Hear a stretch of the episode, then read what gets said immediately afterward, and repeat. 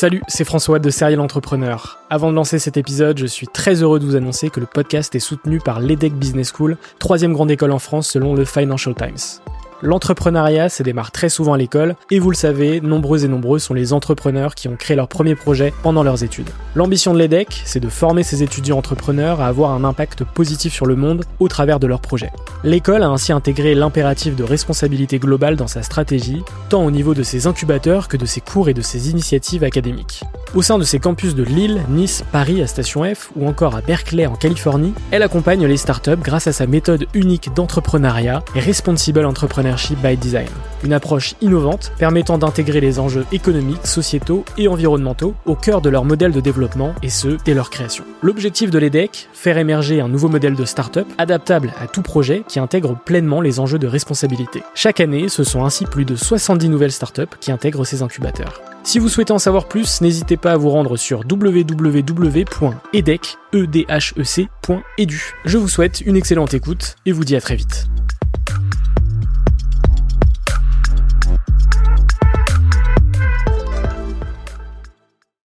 Bonjour, c'est François Lay et vous êtes sur Serial Entrepreneur, le podcast des entrepreneurs.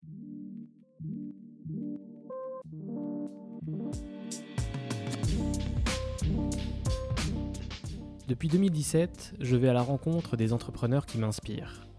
PME, start-up, restaurants, grandes entreprises. La mission de Serial Entrepreneur est de mettre en avant toute la diversité de l'entrepreneuriat francophone.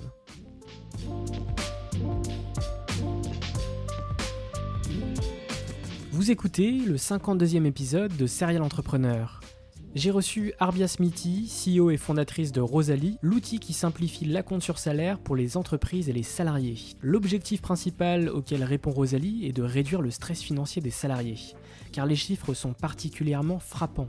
55% des Français ne peuvent pas faire face à une dépense imprévue d'un montant de 500 euros, 60% des Français qui sont à découvert le sont pour des dépenses imprévues ou pour mauvaise gestion de leur compte. Dans cet épisode, vous découvrirez toute l'offre et tous les avantages proposés par cette fintech créée en 2019. Le parcours d'Arbia ne s'arrête pas qu'à Rosalie, elle est surtout une serial entrepreneuse tech. C'est en 2010 qu'elle lance sa première société Carnet de mode, la première marketplace internationale pour les créateurs émergents de mode, qu'elle revendra en 2017. Très investie dans l'écosystème startup français, elle a notamment été membre du comité de sélection de Station F et également ambassadrice de la French Tech.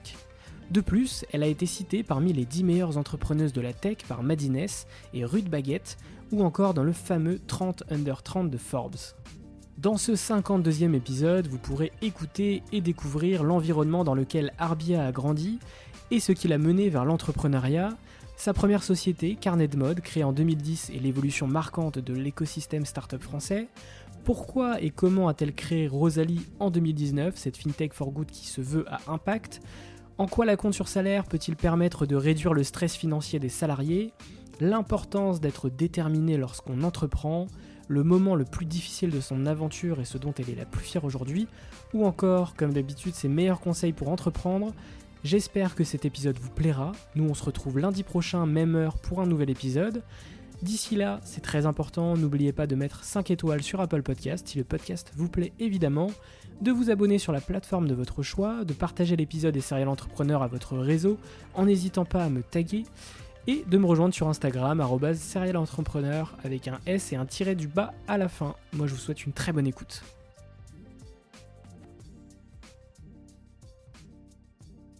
Salut Arbia. Salut. Euh, moi, ce qui m'intéresse euh, pour démarrer chaque épisode, c'est ton parcours. Et la première question, c'est de savoir dans quel environnement as-tu grandi? Je suis tunisienne, euh, donc j'ai vécu la majorité de ma vie là-bas. mes, enfin, mes parents, ma famille, tous sont là-bas. je viens d'une famille très modeste, des parents qui sont arrivés, je pense, au niveau bac maximum euh, sont deux fonctionnaires euh, assez, euh, voilà, assez stricts en termes d'éducation. Qu'est-ce une famille très simple, pas de moyens pour faire grand chose en gros, et le seul moyen pour s'en sortir, c'est suivre un seul parcours en fait qui a été un peu organisé par la France, la Tunisie plusieurs pays en Afrique ce qu'on appelle en fait l'immigration de, des cerveaux ou de l'élite. Donc en fait, on passe des, concours chaque année et, voilà, si on est parmi, on va dire, l'élite ou les premiers en quelque sorte en moyenne dans tout, tout le pays, bah, on passe par un parcours en fait où on a une bourse qui paye toutes nos études, qui justement nous permet de passer les mêmes concours euh, des grandes écoles d'ingénieurs euh, que les Français euh, ou les mmh. Allemands et, de rentrer en fait dans les écoles d'ingénieurs. Donc c'était à, peu près mon seul exit dans ma tête, ou ma seule en tout cas manière, ou mon seul ou la seule porte de sortie ou la seule lumière que je voyais au bout du tunnel dans ma situation et c'est ce que j'ai fait.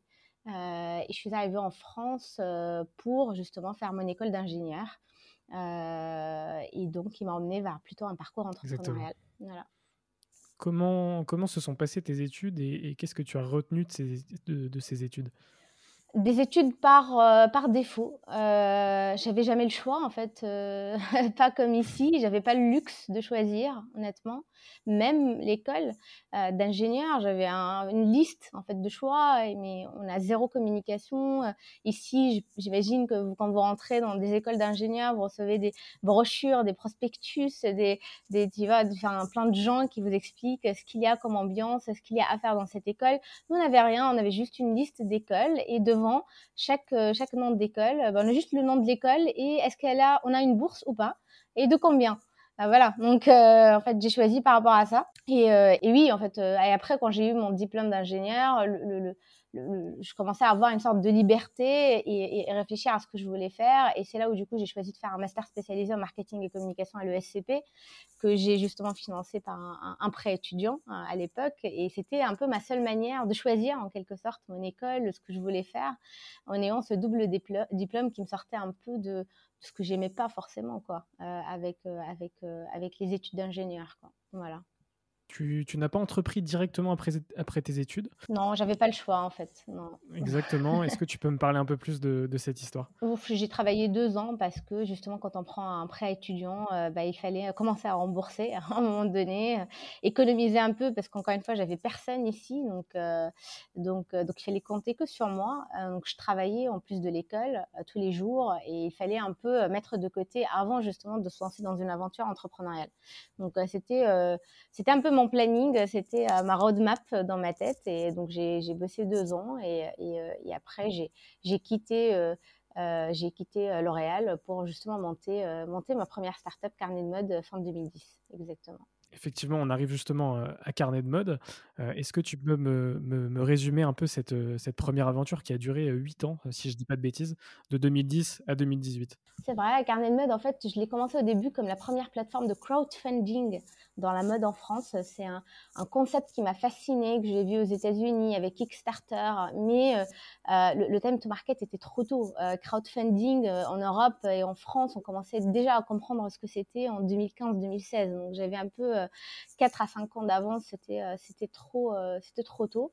Et donc j'ai pivoté très rapidement, je me rappelle, vers une vraie marketplace pour les jeunes créateurs. L'idée justement, c'est de se dire, il y a les marques euh, qui vendent en fait dans leur propre point de vente physique. Il y a toutes les marques émergentes qui sont des milliers et des dizaines de milliers qui, elles, justement, n'ont même pas de canal de distribution. Et donc, euh, je leur offrais en quelque sorte leur premier canal de distribution en ligne avec une techno, un peu comme Shopify, donc un software qui leur permet de créer leur e-shop instantanément, gérer leur logistique, leurs commandes, euh, leur, leur relation avec le client, etc., de manière automatisée et sans avoir besoin d'une équipe tech avec eux parce que je comprenais que les marques émergentes sont plutôt des créateurs qui, justement doivent se concentrer sur la créativité, euh, la création et pas du tout ce, qui est leur faiblesse, à tout ce qui est business et tech. Et donc moi, j'offrais en quelque sorte un dispositif tech qui, euh, qui faisait tout ça euh, et qui leur permettait justement de vendre en ligne. donc c'est devenu assez rapidement une marketplace qui, regroupait plus, que, plus de, de 2500 pardon,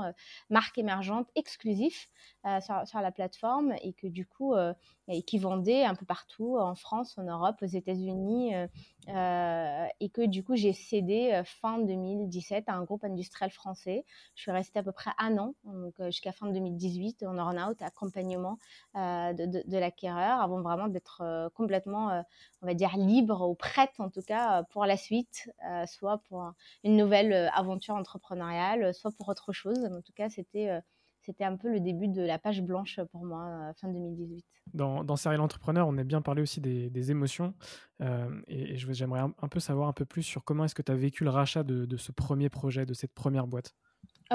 franchement, euh, oui, bien sûr, c'est toujours très très difficile hein, de faire le deuil d'un bébé, en quelque sorte, de, le donner en fait à quelqu'un d'autre. Mais, mais rationnellement, à cette époque-là, quand même, l'e-commerce, je pense que tu vois pas l'histoire du carnet de mode. J'ai commencé avec euh, quand même une, aventure très innovante par rapport à notre timing ici, en fait, quand même en France. Il faut pas oublier que l'écosystème à ce moment-là absolument rien à voir avec l'écosystème aujourd'hui. Hein. Il n'y avait pas un seul accélérateur, pas d'incubateur. En termes d'investissement, on avait quoi Cinq VC connus sur la place. Donc euh, vraiment, c'était euh, c'était très très différent euh, et très et plus difficile, je trouve qu'aujourd'hui. Donc les cycles sont un peu plus lents en fait d'innovation et de et, d'entrepreneuriat. Mais voilà, j'arrivais à peu près à une fin de cycle et qu'en fait la continuité stratégique avec ce groupe-là qui voyait une continuité très intéressante par rapport à ma stratégie, en y les moyens, euh, bah, me paraissait euh, simplement euh, logique, quoi. logique et importante. Et, voilà, et, c'est vrai qu'à un moment donné, dans mon cas en tout cas, je pense qu'au bout de même de, de 4-5 ans, on arrive à peu près à être un peu plus rationnel, à se dire est-ce que là j'ai créé la boîte qui peut devenir licorne comme en fait j'ambitionnais de la voir, ou est-ce qu'elle a plus cette trajectoire là et que ça serait un peu plus difficile si on n'a pas en fait les moyens et donc euh, beaucoup d'investissements encore, plusieurs millions en acquisition client, etc.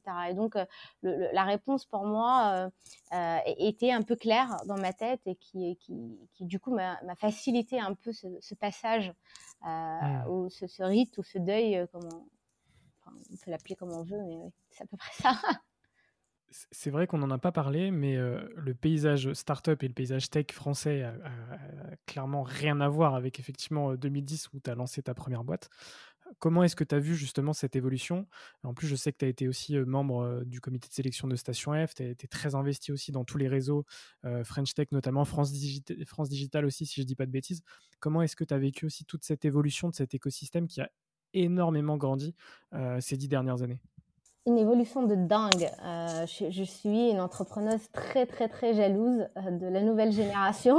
J'aurais tellement envie de, j'aimerais tellement revenir euh, dix ans en arrière ou, ou avoir dix ans de moins pour vivre en fait ce que la nouvelle génération vit. J'estime que tu vois qu'ils ont aujourd'hui des outils mais monstrueux pour justement raccourcir surtout ce cycle d'innovation. C'est-à-dire que là où avant, euh, on prenait peut-être, on avait besoin de 6 ans, 7 ans, 8 ans pour construire ou arriver en fait à un stade en, particulier de start-up, aujourd'hui avec les outils actuels et la nouvelle génération, on pourrait en fait le faire dans un cycle beaucoup plus court, on va dire de 2-3 ans, ce qui est juste hallucinant à, notre échelle entrepreneuriale. Donc euh, oui, je suis très jalouse et c'est pour ça en fait, d'ailleurs c'est le premier argument qui m'a poussé à me dire euh, mais j'ai une autre chance en fait de relancer une boîte euh, plus vite, euh, plus rapidement, plus dingue, plus ambitieuse, etc., etc.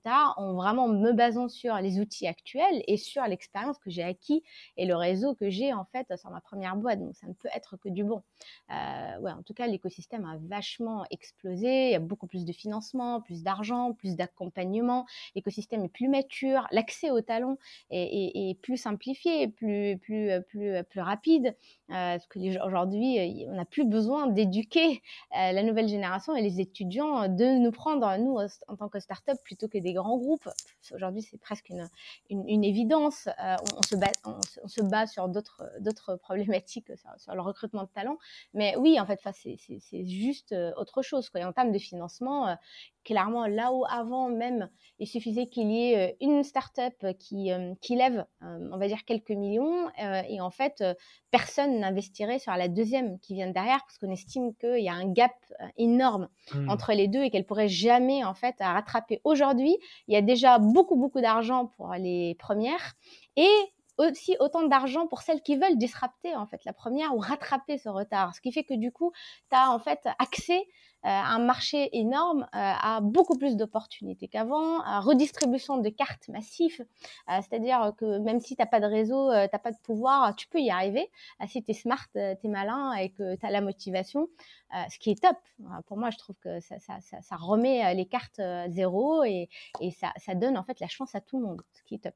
On arrive maintenant au lancement de Rosalie fin 2019. Comment est-ce que tu as eu l'idée justement de, créer Rosalie? C'était un vrai parcours euh, de, recherche, euh, pour le coup, très réfléchi. C'était pas euh, comme en fait avec Carnet de mode, hop, passion, on voit un, un pain point comme ça et on se dit, ah, il y a quelque chose à faire. C'était pas mon cas. Euh, à la sortie de, la première boîte, c'était bien réfléchi de mon côté. Qu'est-ce que je vais faire next? J'ai essayé du côté de l'investisseur, euh, ça m'a pas plu, et donc j'ai compris que euh, je serais entrepreneuse à jamais. Euh, et à ce moment-là, bah, tu te dis bon, bah, qu'est-ce que je vais faire maintenant? Qui check tous les points pour moi, que ce soit en termes d'investisseur ou entrepreneur, marché très important, un produit ambitieux, scalabilité de business model, etc. Ça, tous les points en fait que tu apprends là pour le coup en tant qu'entrepreneur, pour en tout cas mettre le maximum de chances de tes côtés, de prendre le bon sujet, le bon marché, euh, le bon pain point, etc. À faire des premiers MVP avant même de se lancer vraiment dans un projet pour s'assurer qu'il y a vraiment une sorte de product market fit qui pourrait venir, etc., etc.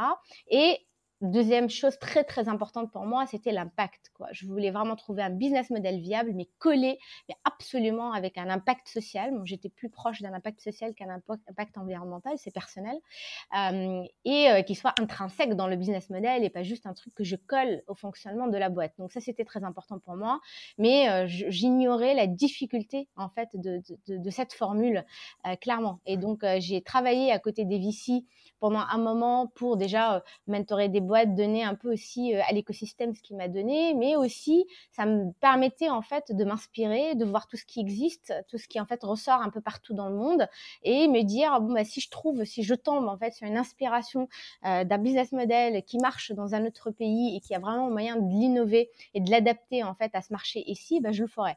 Et c'est exactement ce qui se passait euh, en, tombant sur ce qu'on appelle le salary on demand, le pay on demand, qui cartonne aux États-Unis, en Angleterre et au Latam et j'étais euh, surprise qu'il y ait personne qui lançait ça en fait en Europe continentale. Et en creusant, en fait, j'ai compris pourquoi, parce que le legal framework est très différent ici, beaucoup plus compliqué et qui empêchait justement ces acteurs-là de venir ici. La culture de dette aussi très différente. Donc vraiment, il y avait une adaptation à faire euh, sur tous les niveaux. Et là, je me suis dit, OK, c'est un challenge super bien, avec un impact social très, très fort, qu'il y vraiment un, business model quand même très, très ambitieux, parce que je veux quand même disrupter une banque, créer la vraie euh, ou la première banque éthique des salariés demain en utilisant vraiment l'employeur ou la data du payroll euh, comme, comme, comme une vraie, un vrai, comment dire, une vraie force, en tout cas dans mon modèle, ce qui est complètement nouveau et venir disrupter demain les néobanques, euh, les banques, etc. sur les mêmes produits financiers qu'ils apportent aux gens, mais avec un business model totalement différent, gratuit pour les gens, parce que c'est ce que je veux,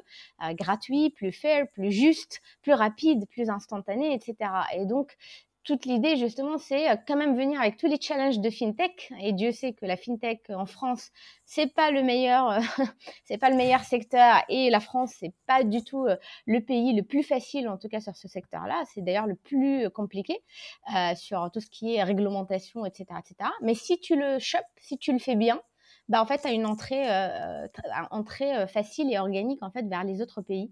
Euh, du, du, de, de l'Europe continentale. Et donc, c'était vraiment mon challenge. Et c'est comme ça, du coup, que j'ai lancé euh, Rosalie en étant la première, justement, fintech à impact social qui, euh, justement, adapte le pay on demand ou qui espère, en tout cas, permettre aux salariés en toute l'Europe, en commençant par la France, de, de, de donner accès à, leur, à ces salariés-là euh, à leur salaire quand ils veulent dans le mois. Au lieu d'attendre du 30 au 30, bah, ils peuvent être payés tous les jours s'ils veulent, à la fin de la mmh. journée, comme il y a, il y a plusieurs siècles la fin de la journée, tu passes, tu prends ton chèque. Bah, à la fin de la journée, tu peux avoir ta paye. Euh, si tu veux être payé chaque semaine, euh, chaque quinzaine comme aux États-Unis, ou ponctuellement dans le mois, quand tu as un imprévu, au lieu d'aller euh, systématiquement vers les prêts à la consommation, les découvertes bancaires, etc. D'ailleurs, c'est marrant parce que ça tombe pile là avec la sortie de la nouvelle étude qui est passée partout là à la télé dans les derniers jours sur sur les JT, TF1, M6, etc. Où Panorama Bank justement a sorti qu'un Français sur deux recourt systématiquement aux découvertes bancaires.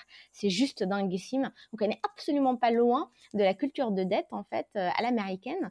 Euh, c'est juste que c'est une histoire d'ignorance. On pense en fait qu'on n'a mmh. pas du tout euh, la même chose, qu'on est loin, loin, loin de ces stats-là. Mais en réalité, si quoi. On paye aujourd'hui juste en France plus de 7 milliards de d'agio chaque année, donc ce qui est 30% quand même des, chiffres d'affaires des, banques. Aux États-Unis, on est à peu près à une vingtaine de milliards euh, avec la population énorme en fait américaine, donc on n'est pas loin du tout si on fait en fait le, le rapport ou le prorata par rapport en fait à la population. Euh, c'est encore une fois une histoire de communication. Là-bas, un Américain peut te dire au centime près combien il paye en overdraft. En France, euh, c'est l'ignorance totale quoi, et c'est du coup quelque chose qui est en train de changer parce que les banques aujourd'hui, elles sont obligées à partir de maintenant d'être très transparentes plus transparentes en tout cas sur leurs frais. Donc j'espère que ça changera rapidement. Exactement, tu as, donné une stat euh, hyper importante, je vais en, donner une autre. Euh, c'est qu'en 2019, 51% des Français disent vivre des fins de mois difficiles. Donc Rosalie veut aussi répondre justement à cette problématique. Euh, quelle offre propose Rosalie justement côté employeur, mais aussi côté salarié du coup? Bien sûr. Alors Rosalie, en gros, c'est quoi? C'est une application mobile sur iOS, Android et une web app pour les gens qui ne veulent pas télécharger. Une application qui permet aux salariés de venir voir tous les jours leur paye en temps réel. Donc, je sais pas, on est le 3 du mois, bah, je vais voir 300 euros, c'est l'équivalent de 3 jours de travail depuis le début du mois. Et j'ai une facture urgente tout de suite à payer, je ne sais pas, pneu crevé, n'importe, de 150 euros. Et bah, j'ai fait une sorte de jauge euh, entre 0 et 300 euros le montant disponible d'aujourd'hui. Je choisis 150 euros, je clique sur un bouton et je reçois les 150 euros sur mon compte bancaire principal en moins de 7 secondes. C'est virement instantané. Donc vraiment là, on est complètement sur euh, de euh, je te donne l'accès à ta paye quand tu veux instantanément. Ça, c'est très très important et c'est gratuit euh, pour les salariés. Pourquoi c'est gratuit? Parce qu'on a un business model B2B2C et l'idée c'est de le vendre plutôt aux entreprises qu'ils mettent en fait au service de leurs employés comme un, comme un perk, comme un bénéfice salarial pour apporter du bien-être financier pour leurs salariés, enlever du stress financier et donc augmenter l'engagement de leurs salariés, la productivité, baisser l'absentéisme, le turnover qui, quand même des, qui ont des coûts vraiment majeurs pour, pour ces boîtes, surtout les boîtes à col bleu, et euh, renforcer leur politique sociale, leur marque, employeur, etc. Et deuxième chose qui est quand même très importante pour les employeurs, et ça il ne faut pas l'oublier, c'est que la compte sur salaire, c'est une obligation légale en France et dans plusieurs pays en mmh. Europe, ce qui n'est pas le cas en fait ailleurs. Et donc, il faut savoir qu'aujourd'hui, plein, plein d'entreprises se retrouvent, même sans communiquer sur le droit de la compte sur salaire, à recevoir énormément de demandes d'acompte sur post-it, par SMS, par papier, et qui doivent le gérer dans le mois très rapidement. Le problème de ça, c'est que c'est un process totalement manuel, avec une grosse complexité administrative pour les entreprises et une sortie de trésor qui n'est pas négligeable. donc nous, on vient justement enlever toute cette complexité-là parce que c'est totalement digitalisé de A à Z et totalement clé en main. Donc on fait gagner énormément de temps en fait euh, à, à l'employeur pour la gestion des acomptes. Et en plus, on avance la trésorerie pour que ça soit totalement indolore et que ça touche pas à leur BFR. C'est pour ça qu'on est une fintech euh, derrière pour justement apporter une vraie solution win-win pour les deux.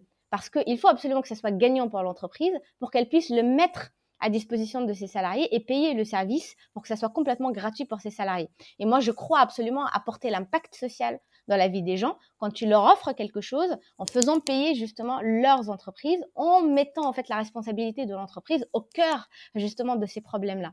Et donc, on va apporter du coup de la paye à la demande pour éviter aux gens le surendettement, les agios, les découverts, les prêts à la consommation. Donc, on, va vraiment sortir les gens du surendettement, de ce cercle vicieux, euh, de ça avec vraiment une solution simple et Maline, c'est une vraie alternative responsable en fait à ces seules alternatives qui existent aujourd'hui, qui sont toutes payantes et qui rentrent les gens dans l'endettement avec leur entreprise parce que c'est un bénéfice salarial qui a complètement du sens pour eux et c'est une obligation légale qui leur pose des problèmes aujourd'hui parce qu'elle n'est pas automatisée. Donc c'est ce qu'on fait aujourd'hui on est déjà intégré avec tous les logiciels de paye qui existent sur le marché. Donc c'est complètement très rapide. Donc il suffit que la boîte signe dès le lendemain. En fait, on permet à tous ces salariés d'accéder en fait à leur paye en temps réel et quand ils veulent, ce qui est vraiment très très rapide et, et simple. Et on va au-delà de la paye en demand parce que la paye à la demande, c'est juste la première feature de Rosalie.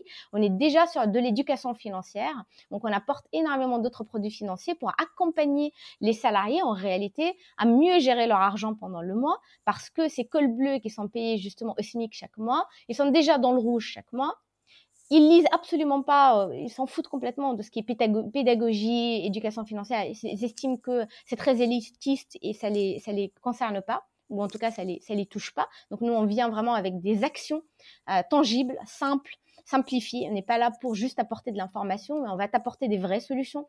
On va te montrer ce qui te reste à vivre pendant le mois, euh, ce qu'il ne faut absolument pas dépasser pour rentrer dans le rouge. On va te notifier en temps réel avec un push SMS sans te demander vraiment beaucoup de temps, enfin, de, la réflexion ou du travail, euh, même si tu n'es vraiment pas très digital native, etc., etc. On va justement te, créer un bouclier anti-découvert pour éviter justement à jamais de tomber dans le découvert et repayer encore des agios de centaines d'euros, etc., qui te rentrent dans l'endettement. Quand tu es dans le positif, te dire bravo, tu es maintenant positif, tu vois, tu peux aussi être dans le positif et donc tu peux mettre de côté à partir de maintenant directement de ton salaire. Tu vas mettre 3% de ton salaire chaque mois pour justement les études de tes enfants, pour un projet de voyage, etc., etc. Euh, on va euh, justement voir si tu es en problème et tu as besoin du coup d'un accompagnement humain. Et là, pour le coup, on a plein de partenariats avec des assistantes sociales parce qu'il y a des gens qui justement ont besoin de quelqu'un au bout du fil pour justement leur dire éplucher avec eux leurs factures pour les sortir vraiment euh, de la merde euh, euh, clairement et, ça aujourd'hui il faut, se dire on peut pas tout faire avec la techno moi je crois énormément au meilleur de la tech avec le meilleur de l'humain pour arriver justement à aider et prendre la main en fait de ces gens-là et leur et leur et les emmener vers en fait des habitudes de consommation et un rapport avec l'argent sain et positif et on peut y arriver. Tu vois, tu m'as appris quelque chose en, disant justement que la compte était une obligation légale. C'était quelque chose que je ne savais pas. 70% des Français ne le sont pas. On a fait une étude avec Paul Roll. 70% ignorent qu'ils avaient le droit. Et même s'ils le savaient, on a eu une réponse de dingue. C'est que aussi une majorité n'oserait pas le demander. Donc il y a aussi les deux. Il y a l'ignorance et il y a aussi la barrière psychologique pour le demander parce que franchement, aller taper la porte de son RH, lui envoyer un SMS, un mail, etc. Quand on travaille dans l'usine, dans la boutique, le restaurant, donc on n'est pas au siège social, avoir le RH tous les jours, bah, c'est très compliqué quoi. Et donc nous, on rend le process décomplexé parce que là, pour le coup, sur ton propre téléphone, tu accèdes quand tu veux, même le week-end, samedi, dimanche, euh, les vacances, etc. Et tu passes absolument pas par ton employeur pour le demander. Et là, pour le coup, on recrée un mécanisme différent à te dire, bah là, pour le coup, j'ai une alternative plus simple euh, que d'aller vers la banque. Alors qu'aujourd'hui, c'est le contraire. Euh, j'ose pas aller demander de l'argent à mon employeur et pourtant c'est un droit et c'est gratuit, mais je vais quand même prendre directement un découvert euh, de ma banque parce que c'est plus simple pour moi et, c'est moins gênant et c'est dommage. C'est clair, j'allais en parler justement, le fait que l'argent est quand même un sujet tabou, notamment en France. Et c'est vrai que ce qui est cool avec Rosalie, c'est que juste avec un bouton, effectivement, c'est un dollar, c'est c'est hyper facile pour le salarié de justement retirer de l'argent comme ça en un compte, au lieu effectivement de payer des agios et d'autres frais bancaires. Et ça, c'est quelque chose que je trouve, très cool, justement. Est-ce que tu peux me parler un peu des, des grandes étapes de Rosalie Et il y a une partie aussi qui m'intéresse, c'est comment est-ce que vous avez vécu le Covid Puisque la société elle a été créée fin 2019, quelques mois après, on arrive sur cette pandémie. Est-ce qu'elle a eu un impact particulier sur, sur les étapes de, Rosalie? Non, pas vraiment en fait, parce que fin 2019, je commençais à travailler avec l'AMF, la CPR, etc. sur vraiment le produit. Donc on a lancé le produit réellement en fait à la commercialisation que en 2021. Donc c'est notre première année en fait de commercialisation. Donc la, période de Covid, elle était euh, une période très importante pour nous pour construire le produit, pour s'assurer qu'il est legal, euh, enfin qu'il est compliant avec toutes les lois, qu'on sort vraiment le premier produit vraiment adapté au marché européen, qui a la bonne infrastructure, le bon cash flow mapping totalement différent justement aux, concurrents américains, anglais, etc., tout en créant justement des barrières à l'entrée euh, qui les empêchent en fait de venir, de nous disrupter demain, euh, parce qu'il faut garder ce first mover advantage qu'on avait, quand on est les premiers, et donc il fallait absolument avancer tout en gardant ça, et se pluguer aussi avec les logiciels de paie. C'est le play quand même le plus difficile euh, ici, parce que les logiciels de paie en Europe n'ont pas d'API et c'est pas ouvert comme aux États-Unis, en Angleterre, où on vient, on va se connecter. Ici, il fallait vraiment se taper un compte de partenariat stratégique avec presque chaque logiciel de paye. Et donc, c'était la bonne période pour justement que je fasse tout ça avant de lancer vraiment le produit à commercialisation en disant bah, on est les premiers euh, euh, exclusivement en fait connectés avec tous les logiciels de paye sur le marché, euh, prêts en fait à, être, à être testés et, et, et, prêts en fait à apporter le service directement aux entreprises. Donc c'était trop bien et franchement moi je trouve que le Covid était plutôt une accélération de mentalité pour nous, que ce soit accélération sur le, la conscience des entreprises par rapport à l'impact social qu'ils doivent apporter. ils ont aussi vécu cette galère importante en fait pendant le confinement sur comment on va donner la paye en fait et tenir la paye en fait euh, aux, salariés alors qu'ils sont pas euh, ici. Comment on va en fait euh, digitaliser le maximum de services de paye les gens qui étaient confinés chez eux et qui devaient absolument avancer de l'argent pour faire leurs courses etc tout en restant chez eux. Bah, comment y accéder? Ils voyaient du coup un pic énorme de demandes d'acompte sur salaire, mais qu'ils étaient incapables en fait de gérer justement manuellement. Bref, donc ça permettait un peu de, d'évangéliser ou d'accélérer cette évangélisation de marché pour qu'au moment où on arrivait en fait sur le marché, on arrivait avec une solution concrète, euh, justement. Mais le challenge d'évangélisation, il est toujours là. Hein. donc euh, clairement, puisqu'on est les premiers, il faut qu'on évangélise le marché le plus vite possible et le plus euh, le plus concrètement possible. C'est ce qu'on est en train de faire aujourd'hui avec les premiers clients. Donc on a aujourd'hui plusieurs entreprises tous secteurs confondus, hein, des cols blancs, des cols bleus, du food, du retail, de la grande distribution, du BTP, du transport, logistique, service à la personne, intérim ce qui nous permet aussi de faire de la customer discovery et de se rendre compte est-ce qu'on est plutôt pertinent pour une verticale en particulier ou est-ce qu'on s'adresse à tout le monde euh, sans problème. Des TPE, des ETI, des grands groupes, ça aussi on savait pas trop euh, quelle taille d'entreprise euh, on, s'adressait et laquelle est vraiment plus touchée que les autres. En réalité, en fait, toutes elles ont des salariés et tous les salariés en fait pourraient justement être amenés à avoir ce service et avoir ce problème. Et, donc tout ça en fait c'était une, bonne période pour nous euh, pour découvrir tout ça et mettre tout ça en place et gagner justement en avance euh, par rapport aux autres qui, qui, venaient en fait euh, en Europe ou qui qui se créaient en tout cas pendant le Covid pour justement se dire bah là on a créé des super des super justement barrières à l'entrée pour couper un peu le, le, l'arrivée en fait des autres. Ça c'est quand même assez important aussi. Ouais. Et j'ai une question plus sur le nom pourquoi ce, nom Rosalie avec un Y? Bah D'abord, euh, oui, en fait, je trouve toujours appeler avec un nom, ça personnifie, ça humanise euh, en fait un service tech. Donc pour moi, c'était très important, comme j'ai dit tout à l'heure, d'avoir l'humain avec la tech et donc de personnifier un peu ce service avec une personne qui s'appelle une qui s'appelle Rosalie ou autre, mais Rosalie qui est là pour prendre ta main euh, euh salarié pour justement te, te, te, sortir de l'endettement, pour te montrer comment gérer ton argent, pour te, te, te pousser vers euh, justement euh, euh, de l'épargne pour tes enfants, etc. etc. Donc c'était quand même très important pour moi. Et après, un nom de femme, pour moi, c'est évident, hein, clairement, par rapport à tous les noms qu'on voyait des fintechs, qui sont tous des, des Alan, David, Marcus, etc. pour moi, en, en, tant que femme entrepreneur, c'était quand même important d'avoir d'avoir ça. Quoi. Ouais. Est-ce que tu peux me donner quelques chiffres sur Rosalie, euh, nombre de clients, euh, C'est encore tôt euh, pour dire ça. clairement, on a plusieurs entreprises aujourd'hui, différents secteurs, donc plusieurs dizaines, plusieurs secteurs, plusieurs tailles. on est en train de rentrer même un très très grand groupe aujourd'hui, donc on passe vraiment à scalabilité différente. On compte vraiment ouvrir l'Espagne, l'Italie, plusieurs autres pays à partir de là début 2022, donc c'est assez rapide. Combien de collaborateurs? Aujourd'hui, on est 15 euh, dans la boîte et euh, on est en train de recruter massivement. Euh, donc j'espère qu'on sera une, enfin 20, 25 avant la fin de l'année et, et, et continuer à recruter massivement pour l'année prochaine. Super. quels sont les objectifs futurs pour, pour Rosalie? Bah, Comme j'ai dit, acquérir et rentrer le maximum d'entreprises, parce que c'est comme ça qu'on évangélisera le marché. C'est plus en fait des salariés en, fait, en France expérimentent justement l'usage de Rosalie. Ils voient que c'est vraiment magique, rapide, facile, gratuit.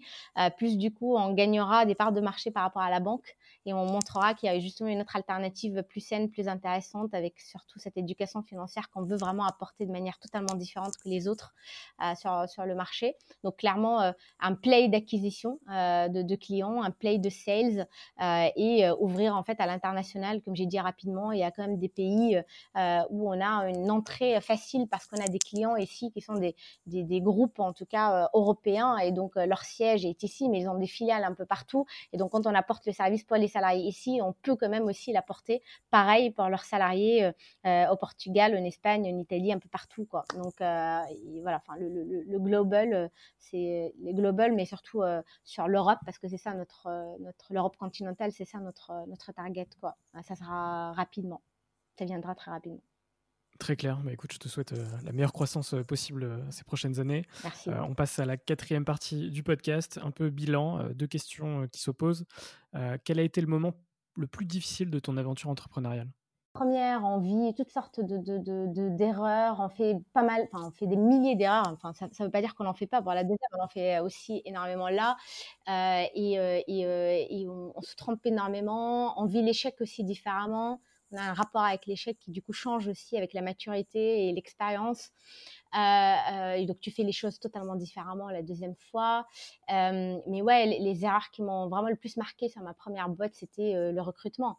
clairement, en fait, si, si, si, si on comprend pas depuis le départ qu'en fait, 50% minimum du succès de ta boîte va venir de l'équipe en fait que tu, que tu crées et qui t'entoure et qu'on n'y met pas vraiment la force, l'énergie, etc. pour justement aligner tout le monde, fédérer ces gens-là, trouver les bonnes personnes, bah, on est voué à l'échec directement. Et donc vraiment donner beaucoup plus de montant en fait à ça est, clé. clairement, enfin, depuis le début jusqu'à maintenant, je, passe beaucoup de temps clairement à recruter surtout les premières personnes qui, elles, recruteront ensuite leurs équipes. Mais recruter, fédérer, etc., j'estime que c'est une partie intégrante de mon job en tant que chef d'entreprise. Mmh. Et la deuxième question, c'est de quoi es-tu la plus fière aujourd'hui? Ma détermination c'est vraiment je lâche rien. Tu peux enfin je pense que s'il y a quelque chose que, que, mon réseau en fait euh, dirait mes amis euh, les gens qui me connaissent je lâche jamais. Même quand vraiment tout le monde euh, croirait que c'est voué à l'échec ou que ça sert absolument à rien. Moi j'y vais jusqu'au bout et c'est comme ça que je montre justement que que, que, que, je peux en fait créer un succès d'un échec ou en tout cas un, un, échec voué quoi. et la détermination est quand même très très importante dans la vie d'un entrepreneur parce qu'on passe tellement par des hauts et des bas tous les jours. Donc si on n'est pas déterminé, si on n'est même pas convaincu à 1000% de notre idée ou de ce qu'on doit faire, comment vous voulez qu'un entrepreneur puisse convaincre les autres de ça et fédérer les gens autour de lui? C'est juste pas possible. Donc être déterminé à 1000%, être convaincu à 1000% et passionné à 1000%, c'est vraiment les requis pour entreprendre, pour espérer en tout cas convertir quelques personnes de son réseau à, euh, être convaincu aussi et, euh, et, à te rejoindre dans l'aventure ou à investir, etc., etc. Quoi, ou même l'équipe que tu vas recruter, etc. Donc, euh, ouais, détermination, c'est clé. Ouais, je suis d'accord. Je pense qu'effectivement, c'est une qualité requise et essentielle pour un entrepreneur, surtout sur, enfin, lié à sa réussite potentielle. et je pense que c'est une, des qualités que, chaque entrepreneur qui est passé dans le podcast a. donc ça, c'est hyper important. On passe maintenant à l'avant-dernière partie du podcast sur les rencontres, le mindset et l'entrepreneuriat. La première, c'est quelles sont les rencontres qui t'ont le plus marqué dans ta vie, si tu pouvais m'en citer une ou deux. Je sais qu'il y en a beaucoup, mais si tu peux m'en citer une ou deux. Moi, c'est marrant, mais je, retiens beaucoup dans ma tête les gens qui me disent non ou les gens qui me donnent des claques parce que, euh, enfin, et je les remercie parce que c'est toujours grâce à ça en fait que je, je me lève encore plus forte qu'avant.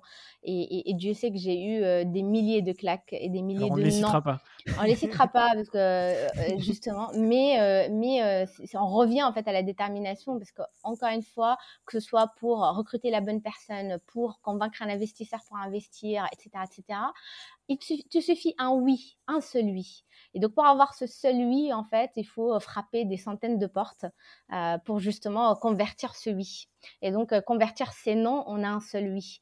Euh, et, ça, c'est quand même, euh, c'est comme ça qu'on apprend de toutes les façons. Les centaines de noms, elles vont pas, elles, apportent beaucoup. D'ailleurs, c'est comme ça qu'on s'entraîne, c'est comme ça qu'on améliore en fait notre discours, c'est comme ça qu'on se rend compte de pas mal de faiblesses et donc on va les améliorer pour justement le discours d'après, etc., etc. Et c'est comme ça, du coup, qu'au final, on transforme un échec en un succès. Ça vient jamais en un coup, en fait. C'est vraiment un vrai travail très dur qui du temps. Euh, et donc, c'est de la construction, c'est du travail. Et donc, c'est différents noms. C'est ça, en fait, le travail qui va te permettre de construire pour arriver à ce oui, quoi. Euh, donc, c'est, euh, c'est, ouais, j'ai appris beaucoup des échecs et des noms. Ok, super. Ça, ça, rejoint un peu ce que, ce que, ce que m'a dit Anthony Bourbon l'année dernière euh, dans le podcast, euh, qui est un entrepreneur exceptionnel, euh, de, de preuve de résilience, de détermination aussi. Et, c'est clair que bah, prendre des noms, ça aussi, ça, ça, peut motiver, ça pousse aussi à, justement prouver l'inverse que la personne va te, va te dire en fait. C'est hyper, hyper important. Est-ce que tu peux me citer une ou deux personnes qui t'inspirent aujourd'hui? Potentiellement que tu connais ou que tu ne connais pas, mais ça peut être ah, entrepreneur, artiste. Euh. Ouais, il y en a plusieurs. Franchement, l'entrepreneur, bah déjà, j'essaie de prendre toujours le maximum d'entrepreneurs femmes, euh, mmh. parce qu'il n'y en a pas beaucoup, euh, mais vraiment, il y a des rôles modèles de malades, il y a des, femmes très déterminées et, super dans ce qu'elles font. Isabelle Rabier, Carole de June, énormément Céline Lazorte, bien sûr. Enfin bref, il y en a, il y en a plusieurs, Rania d'Afrimarket. Il y a plusieurs, plusieurs quand même personnes et plusieurs femmes qui m'inspirent au quotidien parce qu'on se parle, parce qu'on se, parce qu'il y a une solidarité aussi qui s'installe automatiquement et parce qu'on parle des mêmes galères et parce que peut-être aussi, je crois au management qui est un peu différent. on, ne manage pas forcément de la même manière en tant que femme ou en tant qu'homme et on vit pas forcément, même si c'est les mêmes galères en tant qu'entrepreneur, on les vit pas de la même manière. Et, je pense aussi le, le, fait de s'en parler entre nous et de, et de se serrer les coudes et de s'ouvrir aussi le réseau et de, et de, de, en fait, de, de, de, de s'entraider est très important. Quoi. Donc oui, il y a quand même un super écosystème d'entrepreneurs féminins qui s'installe de plus en plus et ça grandit de plus en plus et que j'espère surtout qu'on arriverait à une égalité minimum 50-50 dans quelques années. Bien sûr, c'est hyper important de les mettre en avant. L'objectif de Serial Entrepreneur, c'est aussi d'avoir 50-50 en termes d'invités, que ce soit aussi bien des hommes que des femmes, parce qu'il y a beaucoup de podcasts aussi entrepreneuriaux français qui mettent en avant beaucoup d'hommes. Et c'est vrai que je pense aussi souvent aux, aux jeunes auditrices, par exemple, qui m'écoutent et qui vont plus facilement se reconnaître dans des entrepreneurs femmes euh, que dans des entrepreneurs hommes. Et c'est pour ça que c'est important de les mettre en avant. Complètement. Et il y en a plusieurs. Il y en a plusieurs. On peut en voir. Vraiment, si on les cherche, on les trouve. Émilie Le Goff de Troops, euh, Sophie Hersan de Vestiaire Collective, euh, Fanny aussi de, de, Fanny Péchioda de My Little Paris, Rania Belkaya, Carole, Isabelle Rabier. Enfin, je peux. Enfin, là, comme ça, j'ai pas la liste devant moi, mais, mais on est plusieurs, plusieurs. Et en fait, il ne faut pas hésiter justement à les contacter euh, ou à les, à les solliciter en fait, euh, que ce soit pour des talks, pour des tables rondes, pour, pour les mettre un peu plus en lumière, pour, pour justement, c'est comme ça qu'on crée du coup ces rôles modèles et inspirer justement les filles à l'école. La dernière question pour cette partie, c'est quel conseil donnerais-tu aux personnes qui souhaiteraient se lancer justement? Bah, D'abord, euh, sautez le pas, ne réfléchissez pas trop. Parce qu'il y a beaucoup, beaucoup qui réfléchissent et du coup, qui, euh, qui, du coup, au final, ne sautent pas. C'est dommage. Alors que quand on saute, de toutes les façons, on regarde plus derrière et on est complètement dans le vif de l'action et c'est parti. quoi. Euh, donc déjà, ça, c'est très important. ensuite, bien s'entourer, très, très important. Bien s'entourer par une bonne équipe, des bons investisseurs, les bons associés.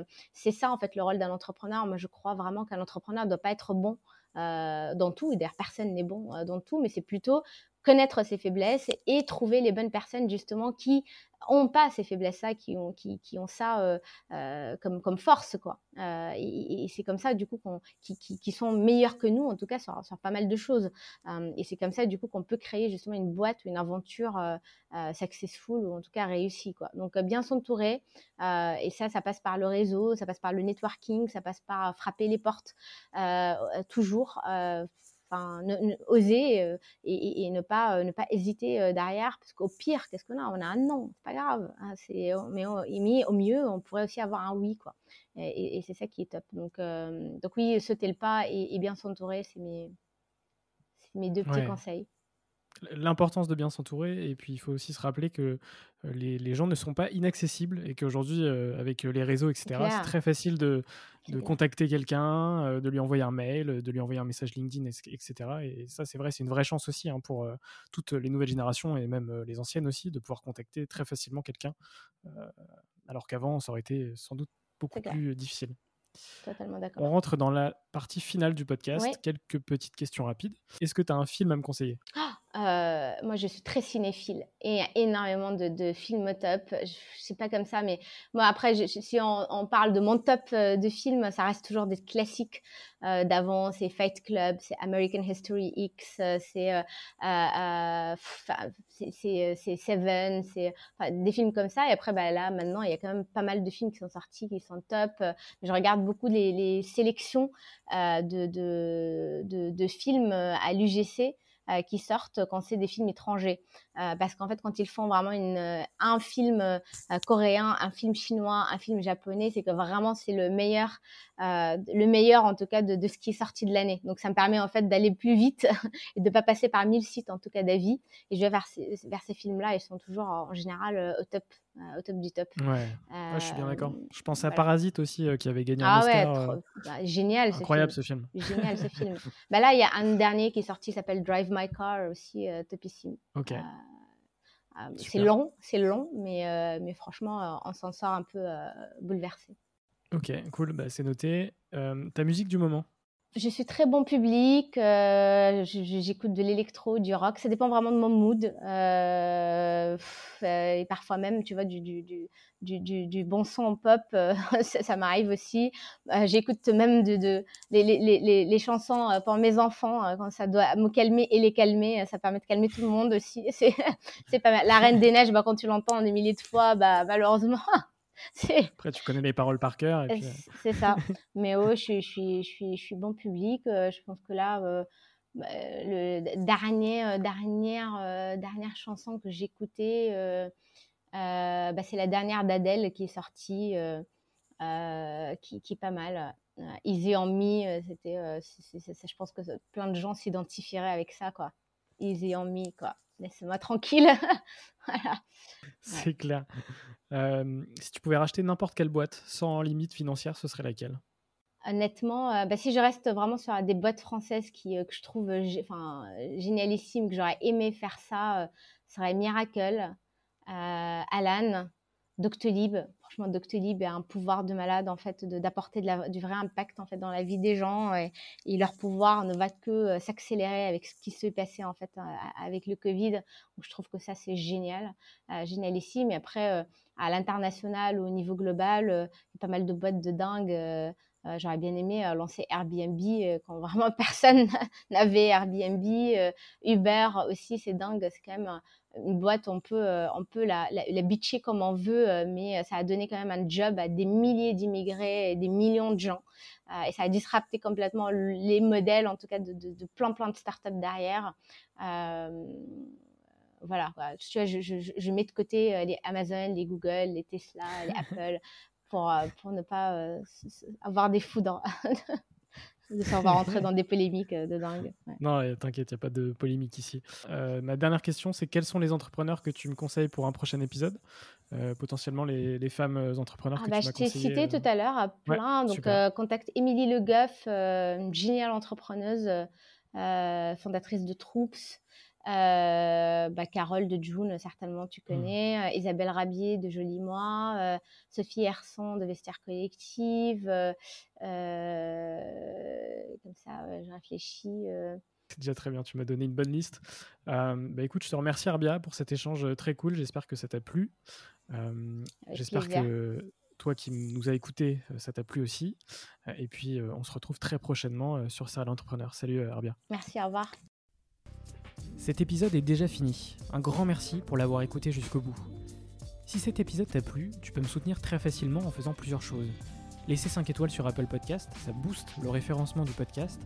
T'abonner via la plateforme audio de ton choix, Spotify, Deezer, Apple, Google, le podcast est présent partout. T'abonner au compte Instagram, serialentrepreneur avec un underscore à la fin. Et puis t'abonner à la chaîne YouTube du podcast qui est à mon nom, François Lay. Je fais également des vidéos où je raconte des histoires d'entreprise. Tu peux même m'envoyer ton feedback à l'adresse françois-serial-entrepreneur.fr.